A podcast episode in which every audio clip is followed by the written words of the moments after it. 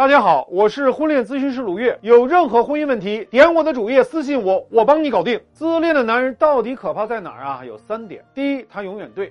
就算你把他捉奸在床了，他都不会认错。你就记住，出了所有问题都是你的错。比如说，他惹了外面的女人来找他麻烦，最后是你帮他平的事儿，最后他还理直气壮，依然觉得他之所以到外面花天酒地都是你逼的。第二，他没有共情能力。有的男人会奇葩到想要说服妻子和外面的女人共居一室，他甚至会很真诚地问我，为什么我老婆就不肯答应呢？我又不是要跟他离婚，为什么他们不能成为好姐妹呢？古代不就是一直都有一夫多妻制吗？我说，那你老。婆外面有个男人，你们两个男人能不能成为好兄弟呢？他说那怎么能成？我说那为什么你老婆就必须成呢？这种没有共情能力的男人，你必须要教会他什么叫做尊重。第三，没下限。有的女人会问我，卢老师，胡萝卜加大棒啊，会不会对我老公有用呢？我说啊，如果他是自恋型的男人，我们要小心，因为百分之九十的男人都可以在大棒面前低头，只有一种男人会跟你死磕到底，那就是自恋型男人。这种男人是不会顾及后果的，他之所以跟你斗，就是因为他绝对不能输，绝对不能服软。对这种男人怎么办呢？第一步。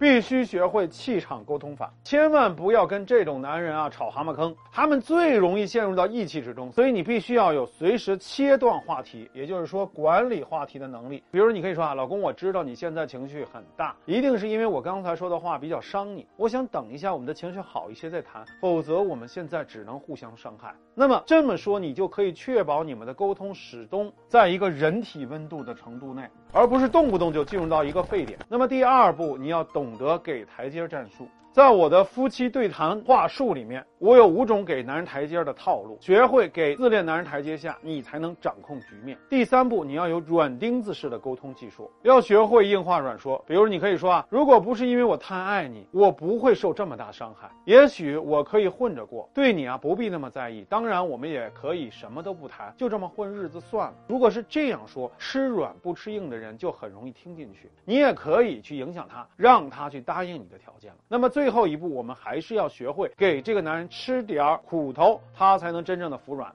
这就是我的胡萝卜加大棒技术，具体有很多操作方法。如果你想学，可以到评论区里面来找我。